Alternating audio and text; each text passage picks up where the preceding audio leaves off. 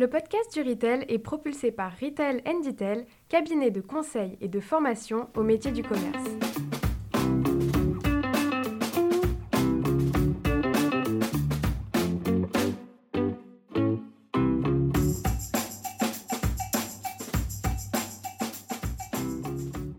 Bonjour et bienvenue sur le podcast du Retail. Je suis Philippe Vincent, un des artisans de ce podcast dédié au commerce d'aujourd'hui et de demain.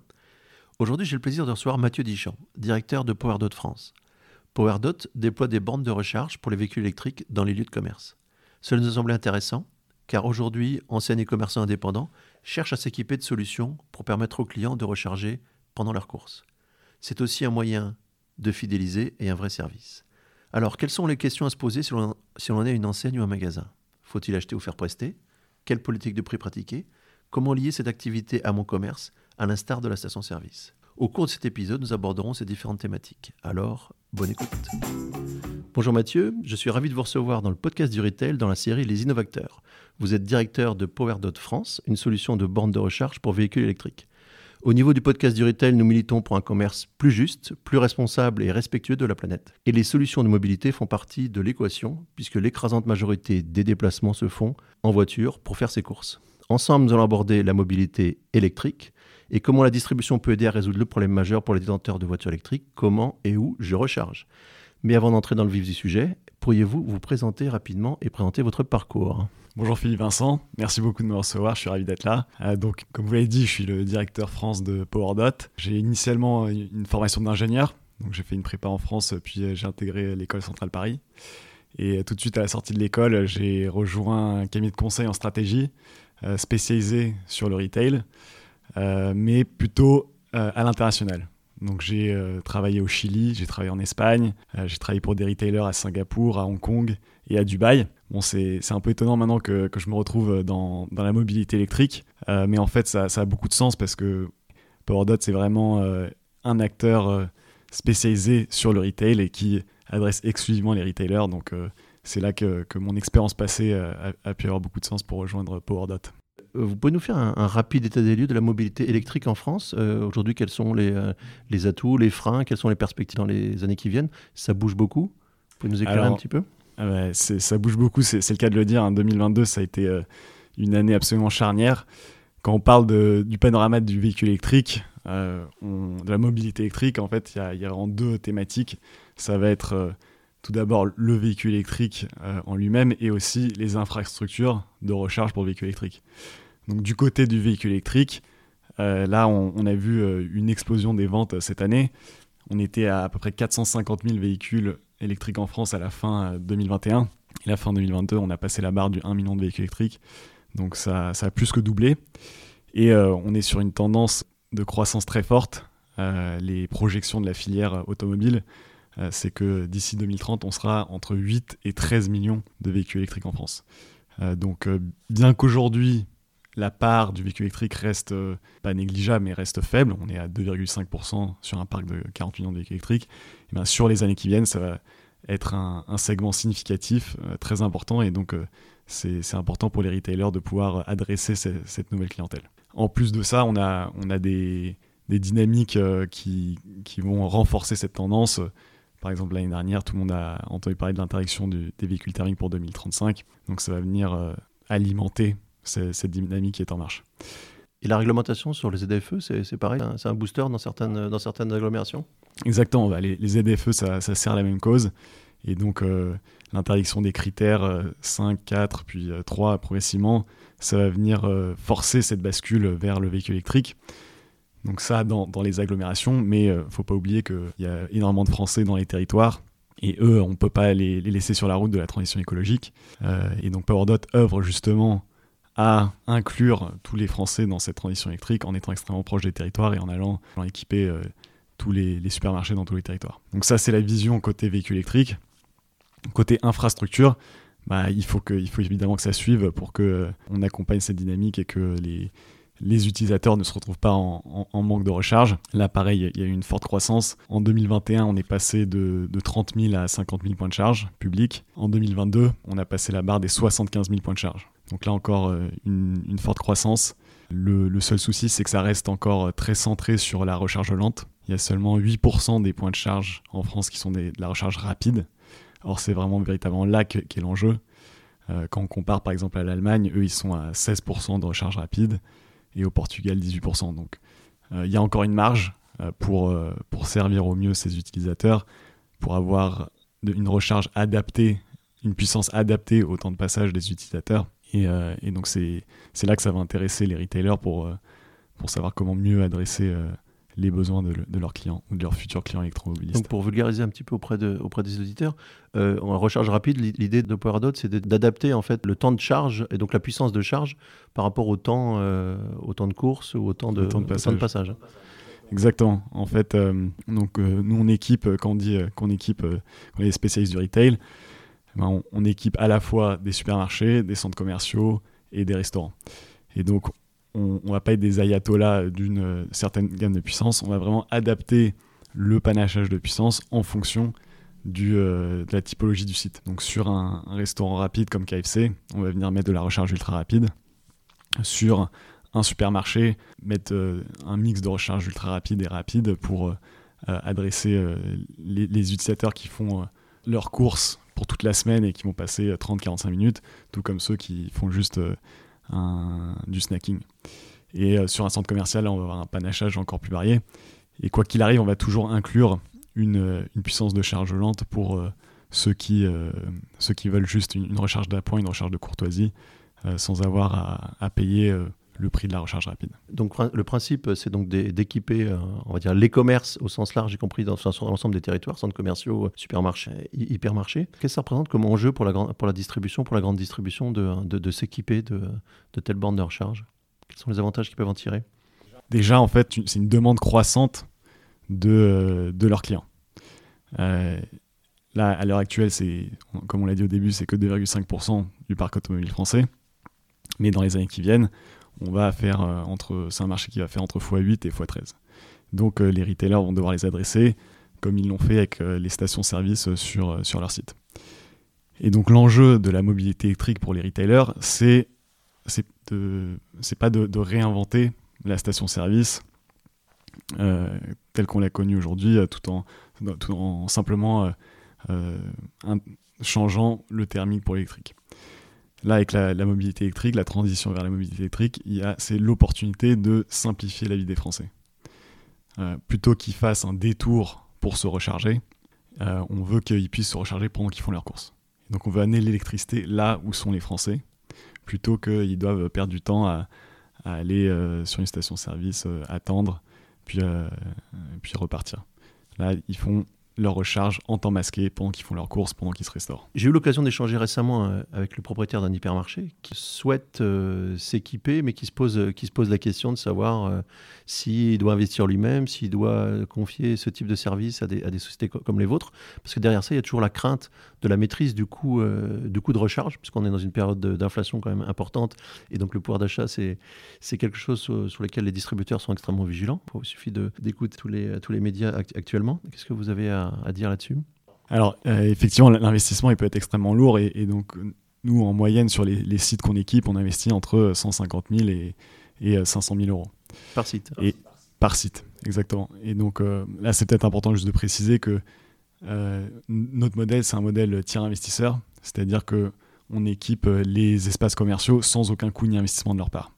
Donc on prend en charge tout l'investissement d'installation, tous les coûts d'exploitation. On gère l'installation de bout en bout et on gère l'exploitation et la maintenance de bout en bout. Donc c'est une solution totalement transparente et indolore pour les retailers. Et derrière, on se rémunère sur l'utilisation, donc sur la revente euh, d'électricité aux particuliers qui viennent se recharger. Donc bien sûr, il y a euh, souvent la, question qui émerge bah, de, la part de, nos partenaires et, de nos prospects, de qui, euh, va, qui va fixer les prix. Et, donc le prix, évidemment, c'est un, un élément fondamental dans l'équation du retailer. Euh, c'est un élément d'attractivité euh, et, de, fidélisation et de positionnement. Et donc, euh, on, en est éminemment conscient et c'est pour ça qu'on a voulu faire des bornes un outil d'attractivité et de fidélisation pour le retailer. Et donc, en tant que spécialiste du retail, on a mis en place tout un tas d'outils, de services et de produits autour de nos bornes qui lui permet de faire des opérations marketing croisées, de, de s'intégrer avec son programme de fidélité, de faire des réductions sur la recharge suite à un gros panier en magasin, de faire de la, de la publicité de ses promotions et de ses nouveautés sur l'écran des bornes pour justement lui rendre les clés du marketing sur les bornes. Il lui permet d'imbriquer les bornes dans son activité de retailer.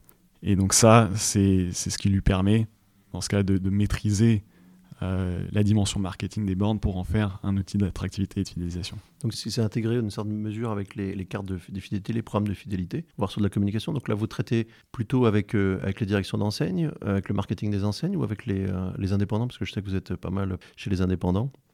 Effectivement, on a, énormément d'indépendants dans, notre euh, réseau de partenaires. Si on regarde les, mousquetaires, on a 100, à peu près 180 mousquetaires, on a 90 systèmes U, mais ça ne s'arrête pas uniquement aux indépendants. On, a également des, accords avec euh, des enseignes intégrées, des réseaux intégrés comme euh, les hypermarchés Cora. Donc on équipe la totalité de leurs sites en, France, en Belgique et en Luxembourg. on équipe les supermarchés Match c'est quand on regarde la, France, il y a 12 000 grandes surfaces alimentaires, 6 000 grandes surfaces spécialisées, 800 centres commerciaux. Et donc ce, panorama, il se divise entre les réseaux intégrés et euh, les réseaux d'indépendants. Et donc chaque typologie a euh, une, approche différente, a, une méthode différente. Donc les réseaux intégrés, la décision va se faire beaucoup plus en centrale, alors que les, réseaux d'indépendants, chaque magasin va être une PME distinctes dont euh, le, directeur du magasin et, le patron est entièrement maître, chez lui. C'est un véritable entrepreneur. Il faut savoir euh, parler différemment à chacun de ces deux segments et donc avoir des outils différents pour que les réseaux intégrés puissent faire ces opérations marketing à l'échelle de, de tout leur réseau.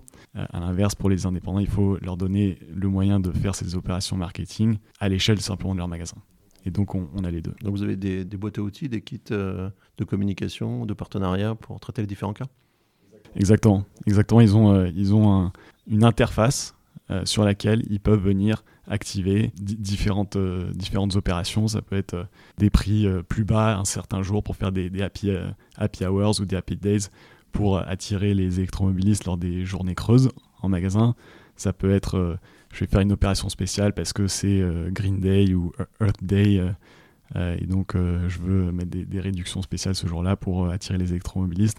Il a une boîte à outils, puis qu'on lui fournit et puis il pioche ce qui, ce qui l'intéresse. Donc la boîte à outils, c'est vous qui la conceptualisez et ensuite le commerçant, il peut l'activer ou pas l'activer en fonction de ses, de, ses besoins ou de, ou de l'intégration dans sa politique commerciale. D'ailleurs, les, les, les, bornes, elles sont à quelle couleur? Aux couleurs de l'enseigne ou elles sont à vos, à vos couleurs? Alors, ça, c'est vraiment à la, carte. Euh, on a notre propre branding, évidemment. Euh, on fait du co-branding. Et euh, on, travaille également avec certains de nos partenaires, avec notre équipe design, pour leur faire leur propre branding. la préférence de manière générale des retailers, c'est plutôt qu'on garde notre branding, puisque ils veulent que, que, les clients identifient les bornes à PowerDot et donc ils se tournent vers PowerDot quand ils ont besoin de, de, de, support. Euh, et, donc c'est pour ça qu'on a une hotline 24/7 euh, disponible sur les bornes. C'est pour ça qu'on a, on a des techniciens de maintenance répartis dans les territoires. Et, et donc on, laisse, on laisse le choix aux retailers de s'ils souhaitent avoir notre branding ou le sien ou du co-branding. Parce qu'en préparant cette émission, quand on a échangé avec quelques, quelques distributeurs, beaucoup étaient, s'inquiétaient ou s'interrogeaient sur le, justement la problématique de la, de la maintenance. Il se dit qu'en France, il y a quasiment une borne sur deux qui ne fonctionne pas de temps en temps, alors essentiellement les plus anciennes. Or, si une borne ne fonctionne pas, bah, peut-être qu'on tiendra le magasin pour, euh, pour responsable, donc on viendra taper à, la porte euh, du magasin, à la porte du directeur. Comment vous, euh, vous gérez ça pour avoir une fiabilité à toute épreuve? Comment, comment vous faites? Exactement, c'est un enjeu majeur. Et, et d'ailleurs, quand on regarde le, le réseau français, en fait, il souffre un peu de, trois problématiques. Le, premier, c'est qu'il est, sous-dimensionné, encore à l'actuel. Le deuxième, c'est qu'il a une puissance qui n'est pas adaptée au temps de passage. On parlait du, euh, déficit de recharge rapide en début d'émission. Et euh, le troisième, c'est qu'il est mal entretenu.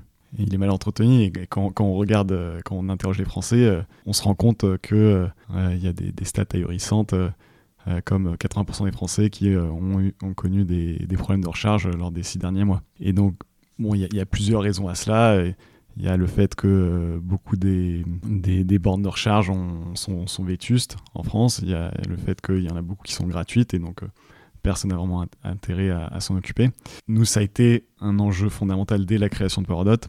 Et donc c'est pour ça qu'on a fait le choix très tôt d'internaliser la maintenance. On a notre propre équipe de techniciens en interne, en CDI, répartis dans tous les territoires, au plus près de nos réseaux, de notre réseau et de nos partenaires pour pouvoir intervenir sur l'infrastructure s'il y a un problème.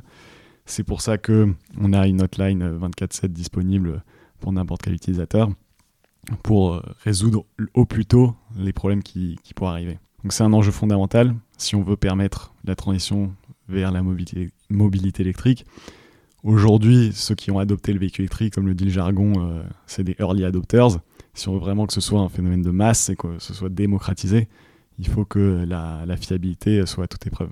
Il y, a un autre irritant euh, pour les détenteurs de voitures électriques, c'est l'interopérabilité des différents acteurs. Alors, euh, les badges, les opérateurs, euh, comment vous traitez ça au niveau de PowerDot Alors, l'interopérabilité, c'est un, un, pilier fondamental de notre modèle. Nous, notre philosophie, c'est que quel que soit l'électromobiliste qui se rende sur une station PowerDot, il faut qu'il puisse recharger sa voiture. Quel que soit le, le, modèle de sa voiture, donc on va avoir toutes les prises disponibles, et quel que soit le badge qu'il va utiliser, ou quelle que soit l'interface qu'il va utiliser. Et donc, on a euh, fait des intégrations avec euh, tous les opérateurs de mobilité en France.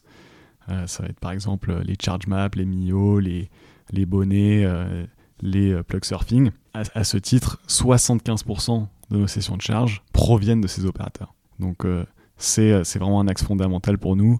On l'a on compris très tôt et on, on, a, on a construit notre développement autour de ça.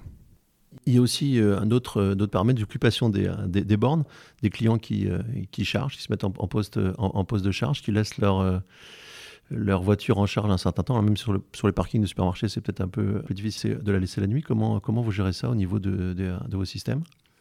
Alors, c'est effectivement un, problème qui existe sur le marché. Les voitures tampons. Ouais, ouais voiture tampon ou voiture ventouse. Voiture ventouse. selon, selon ses habitudes. Il n'y a pas de solution miracle clairement, aujourd'hui, euh, on, pourrait penser à mettre des, poteaux élévateurs euh, dès qu'un temps de charge est, dépassé. Euh, mais je ne suis pas sûr que ce soit du, du goût des utilisateurs. pour l'instant, la, parade qu'on a mise en place, c'est qu'il y a une facturation à la minute qui se déclenche au bout d'un certain temps, généralement au bout de deux heures. bien sûr, on vient adapter ça selon la typologie du site. Euh, mais c'est sûr que à l'heure actuelle, il n'y a, pas de solution miracle.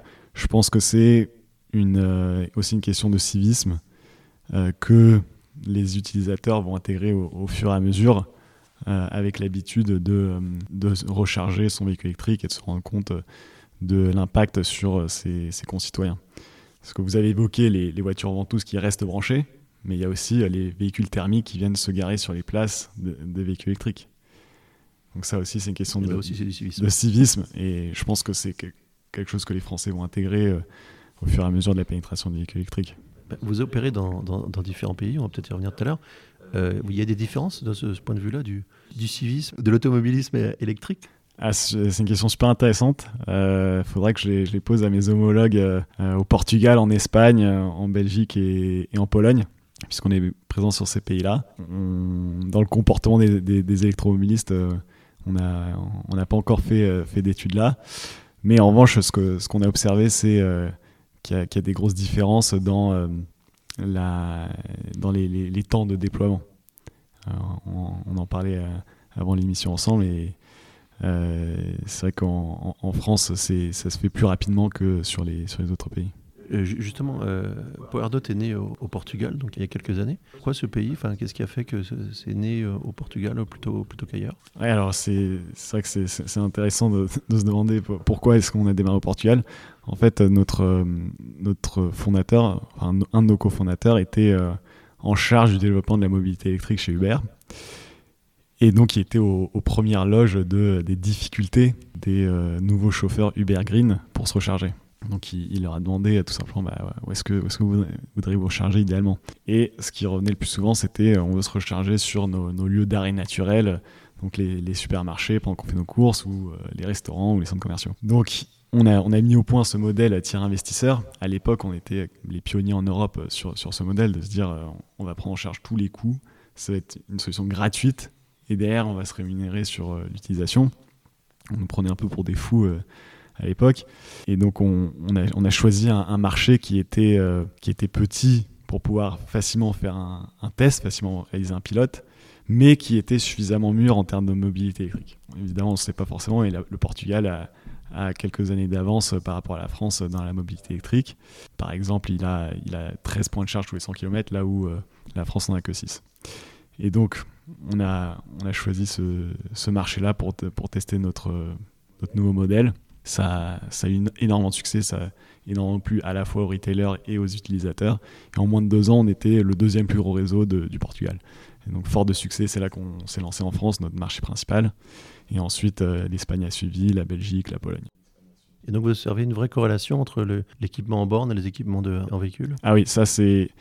Euh, on trouve pas mal de littérature à ce sujet qui montre que l'incitation la plus efficace à l'acquisition du véhicule électrique, c'est euh, la densité du réseau de bornes. Et donc, on, voit que les, les pays où il y a la plus forte pénétration de, voitures électriques sont les pays qui sont le, mieux servis en, en borne de recharge. Quand, quand, vous voulez euh, passer à la mobilité électrique, vous allez avoir deux freins. Quand, quand, on interroge les Français, ils nous disent qu'il y a deux freins. Le premier, c'est le prix du véhicule. Et le deuxième, c'est la disponibilité des bornes. Donc le prix, ça s'est adressé par, par le gouvernement. Le candidat Macron avait, avait annoncé euh, le véhicule électrique à 100 euros par mois. On, verra quand, quand, ça sort. Ça, c'est plutôt du, du ressort de, des pouvoirs publics.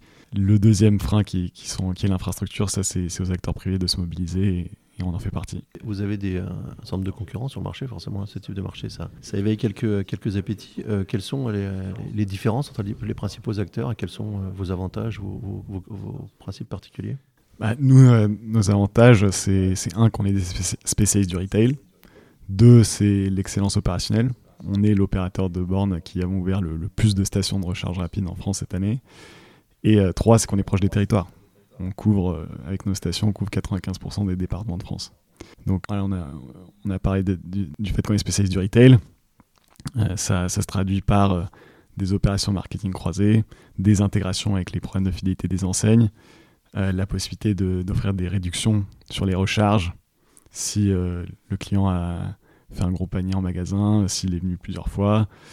Euh, ça se traduit par faire euh, de la publicité sur euh, les écrans de nos bornes pour mettre en avant leurs nouveautés, leurs promotions. Et donc voilà, on est des véritables spécialistes du retail et c'est ce qui fait vraiment notre distinction sur le marché.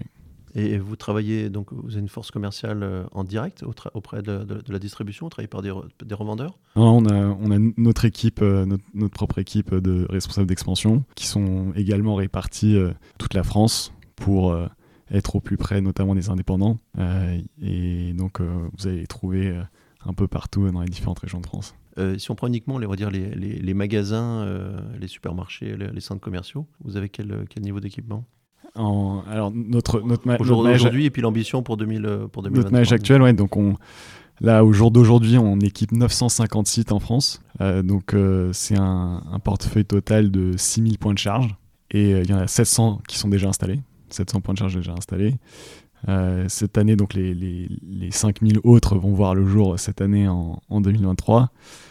Euh, notre ambition, on a levé 150 millions d'euros en mai 2022. Ça, c'était avec l'objectif d'installer 7000 points de charge d'ici 2025. Donc on, est déjà très en avance sur, euh, sur cet objectif. et donc on est ravi d'avoir Antin à nos côtés pour, pour, le financement. Antin, donc c'est un des plus gros fonds d'investissement en infrastructure du monde. Ils ont 29 milliards d'actifs sous gestion, répartis sur 22 sociétés. Et donc ils ont l'habitude d'injecter plus de 1 milliard d'euros dans leur société en portefeuille. Donc là, les 150 millions, c'est que le début. Et, euh, donc on, va pouvoir compter sur eux pour nous accompagner sur, euh, sur la croissance qu'on a déjà. Au niveau des, autres compétiteurs, ils fonctionnent des mêmes, sur les mêmes modèles? Alors il y a tout. Il y a tout. Il y a, il y a des modèles similaires aux nôtres en, en tiers investisseurs. On va avoir euh, des purs installateurs qui, qui vont vendre la prestation d'installation. On va avoir euh, des, des, purs fabricants qui vont juste vendre euh, la borne aux propriétaires d'un site. On va avoir aussi les intégrateurs. On va avoir simplement les, sociétés de maintenance. Donc en fait, la, chaîne de valeur, elle est très éclatée. Euh, le propre de notre modèle, c'est qu'on on, agrège toute cette chaîne de valeur et on offre une solution clé en main. et en, plus qui est, gratuite. donc ceux qui font le choix d'investir eux-mêmes, ils doivent composer avec tout, toute cette myriade d'acteurs différents pour assurer l'installation, puis assurer la, maintenance, l'exploitation. Donc c'est complexe, on, ne s'en rend pas forcément compte. Euh, et nous, ça fait déjà, on a déjà 5 ans d'expérience dans, l'opération d'un réseau de bornes. Donc on, commence à comprendre euh, comment ça fonctionne, quelles sont les exigences en termes de, en termes de maintenance, en termes de support, en termes de réactivité, en termes de logiciel d'exploitation. Euh, donc il y, a énormément de ramifications qu'on n'anticipe pas forcément. Certains peuvent facilement penser qu'on installe simplement une multiprise sur un parking. je peux vous assurer que c'est plus, compliqué, que ça. Et, par rapport à l'avenir, justement, par rapport à ces, modèles, vous pensez qu'il y aura une inévitable concentration des acteurs dans les, dans les années qui viennent? C'est sûr qu'on est sur un marché naissant. En fait, euh, c'est la particularité de ce marché, c'est qu'il n'y a que des places à prendre. Il n'y a, a, personne à remplacer, entre guillemets, puisque c'est totalement nouveau. Donc ça, ça a suscité euh, l'appétit de, beaucoup de monde. On, a vu 2022, c'était euh, l'année des, levées de fonds. beaucoup de, startups qui sont lancées sur un modèle similaire au nôtre en levant, euh, en levant des, montants euh, sur des dizaines de millions. nous, c'était 150 millions, donc euh, on, est, on était dans le haut du panier. Et surtout, on, était les premiers à, lever des fonds aussi conséquents. Mais donc, forcément, il y, en a beaucoup qui ont émergé. Très peu de monde va, vont rester. Il va y avoir un phénomène de consolidation sans aucun doute, puisque ça coûte cher d'entretenir un réseau, ça coûte cher de, le maintenir si on veut faire de la qualité. Donc on, doit avoir un phénomène d'échelle, on doit avoir un phénomène de taille pour pouvoir bien mailler le territoire. Et donc c'est sûr qu'inévitablement, il, va, il va en rester quelques-uns. Et la prime doute aussi à la, qualité de service, comme on le disait tout à l'heure. En tout cas, pour les, pour les commerçants qui ont des, installations sur leur parking, c'est extrêmement important d'avoir des, des, outils qui fonctionnent pour, euh, pour l'image du magasin vous l'avez dit tout à l'heure, vous avez levé 150 euh, millions euh, l'an passé, donc ça, ça vous permet d'avoir un centre d'ambition. Euh, quelle place vous imaginez avoir au niveau de, l'entreprise d'ici 3-5 ans? Alors, bah, comme, je, vous l'ai dit, nous cette année, enfin en 2022, on était l'opérateur qui, a ouvert le, plus de stations de recharge cette année en France, de recharge rapide. On espère faire de même en, en 2023 on, est déjà le, leader de la recharge rapide sur les espaces de retail. On veut consolider cette position et euh, on veut surtout devenir le réseau préféré des Français, des Français électromobilistes en tout cas. Et donc euh, là, c'est l'ambition qu'on se fixe pour les, prochaines années. Et ça, c'est pour la France. Ensuite, euh, on, va évidemment vouloir s'étendre un peu plus en Europe. Là, à l'heure actuelle, on est, on est sur six marchés. Euh, il y a des opportunités qui, vont se présenter sur, euh, sur d'autres pays. On, verra de, quoi l'avenir sera fait, mais il se il s'étendra sûrement au-delà des, frontières euh, de notre réseau actuel. D'accord, donc vous êtes plutôt confiant euh, dans l'avenir. Euh, on va passer à la dernière partie de, de, cet échange. Le fil directeur de notre podcast, c'est le commerce juste. C'est aussi pour ça qu'on s'est intéressé donc, à toute la mobilité, euh, verte. C'est pour, pour vous, c'est quoi un commerce juste? Ah, Je pense que le commerce juste, c'est, ça doit être, c'est un commerce où, chacun y, trouve son compte, à la fois les producteurs, notamment les producteurs locaux, les consommateurs, le distributeur lui-même, et aussi la planète. Et donc, euh, je pense que PowerDot, on joue un, rôle plus ou moins important dans, dans, ce, dans cette ambition, en tout cas de, servir les objectifs euh, de responsabilité environnementale euh, des distributeurs pour protéger au moins le, la planète dans, ce, dans cette équation qui, est, assez complexe. Pour finir, on a quelques petites questions qui sont identiques pour chaque invité en guise de, rituel. Y a-t-il une entreprise qui est inspirante dans sa stratégie ou une personnalité qui est particulièrement inspirante pour vous? Alors, moi, je suis un, un fan de la simplification. Donc, je, vous disais au début, euh, notre objectif, c'est vraiment simplifier la vie des Français. Et on, veut que la recharge, ça devienne aussi simple que la, recharger son, sa voiture, ça devienne aussi simple que recharger son smartphone. Et donc, euh, j'aime beaucoup les, les, modèles ou les, entreprises qui euh, viennent radicalement simplifier la vie des Français. et j'ai lu dernièrement le, le livre de Frédéric Mazzella, le, fondateur de Blablacar, qui expliquait comment, il, comment il, a, il, a, créé Blablacar. Et en fait, on se rend compte que que Blablacar, ça a vraiment simplifier radicalement la vie des Français. Il est, il est venu, il a créé une plateforme où il existait déjà une demande et une offre, mais qui n'arrivaient pas à se trouver. C'était un enfer de trouver un, un, covoiturage euh, fiable euh, il y a une dizaine d'années. Et donc Frédéric Mazzella, il a, il a réussi à, réunir ces deux-là et à créer un, modèle vertueux. À l'époque, quand il y avait des grèves SNCF, bah, l'alternative c'était tu prends ta propre voiture, tu prends l'avion, ou tu annules ton, ton déplacement. Et donc là, il a, il a trouvé un modèle qui non seulement résolvait ce problème, euh, ce problème qui était, qui était presque insoluble pour certains, mais en plus de manière vertueuse, de manière écologique, puisqu'on on évitait un déplacement en avion, on évitait un déplacement en voiture seule. Voilà, Blablacar et, et Frédéric Mazzella, c'est un, un, modèle qui m'inspire de par la, simplification qu'ils ont apporté euh, à la vie des Français tout en étant vertueux écologiquement. Donc vive la simplification. Sinon, un, livre à conseiller, un podcast, quelque chose qui vous, a, qui, vous marque, vous, que vous regardez ou vous lisez régulièrement? Alors un livre qui, m'a plu dernièrement, euh, alors ça, remonte à, quelques années maintenant, mais c'était euh, Limonov de Emmanuel Carrère, qui raconte l'histoire, bah, la vraie histoire de, Limonov, qui a eu en fait 10 vies en une. Il a, il a commencé, c'était un, délinquant à Kharkiv en Ukraine, donc ex-URSS. Il est devenu euh, écrivain à Kiev, puis il est, monté à Moscou. C'était un, un, poète reconnu qui lui a permis de, se rendre à Paris euh, à l'époque où c'était euh, la capitale culturelle du monde presque. de là, il, est devenu majordome d'un milliardaire à Boston, puis il s'est engagé dans les forces serbes lors de, lors de la guerre du Kosovo. Puis il a, il a monté une cellule terroriste en Russie, s'est retrouvé emprisonné au goulag, où il a atteint le nirvana euh, pendant qu'il récurait l'aquarium de la prison, pour l'anecdote. Et, euh, et, il a fini opposant politique de Poutine. Et il est encore, euh, il est encore dans, dans, ce rôle-là. Donc voilà, moi, ce qui, ce qui m'a plu dans, dans ce bouquin, c'est, que c'est un personnage qui, qui ne s'est fixé aucune limite, qui, qui, a vraiment été extrêmement curieux, qui, qui est parti à l'aventure et qui a fait bon, parfois qui a pris des décisions un peu, un peu drastiques, mais voilà, je pense qu'il a, il a vécu, il a, il a vraiment pu euh, vivre pleinement sans, jamais, sans jamais se fixer de limites, et, et c'est ça que, ça que j'ai apprécié chez lui. D'accord, donc nos limites avec beaucoup de Exactement, je pense que ça, ça résume bien le podcast. Et y a-t-il une, personne que vous aimeriez, du, monde, du grand monde du commerce, que vous aimeriez entendre, voir participer à ce podcast? Nous, on, on, travaille beaucoup avec, avec les indépendants. Je pense que on, voit, on voit souvent des, euh, des grands noms du retail euh, sur, sur ce podcast. Je pense que ça, ça pourrait avoir le coup de, mettre en avant euh, des, indépendants, les, ces, chefs d'entreprise qui sont dans les territoires, qui servent les, les, Français dans, dans, les territoires. Et donc, ça, ça, pourrait être intéressant de, de, leur parler. Je pourrais, je pourrais vous en recommander quelques-uns qu'on connaît bien.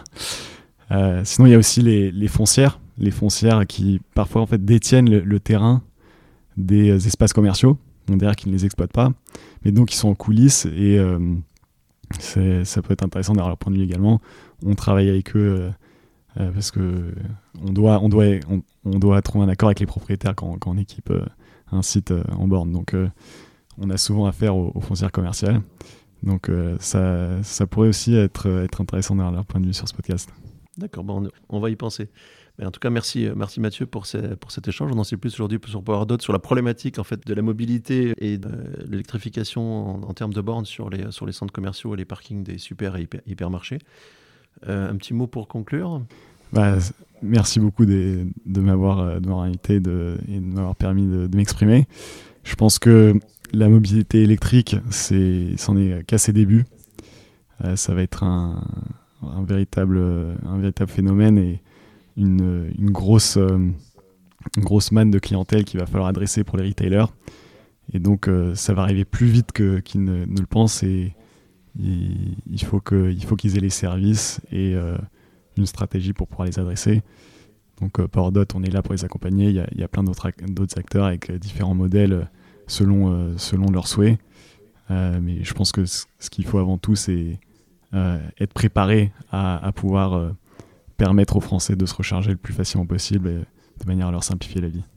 Donc on va suivre l'avancée de PowerDot en termes d'équipement et, et, tous les autres acteurs de manière certains de pouvoir euh, opérer un service de qualité auprès des, des, commerçants des différentes enseignes. Encore une fois, Mathieu, merci pour cet échange et bon, bon vent pour, pour PowerDot. Merci Philippe Vincent. Si vous avez aimé cet épisode, n'hésitez pas à le partager, à le noter et le commenter sur l'application Apple avec un 5 étoiles. Et on se retrouve bientôt dans le podcast du Retail, disponible dans toutes les bonnes podcasteries.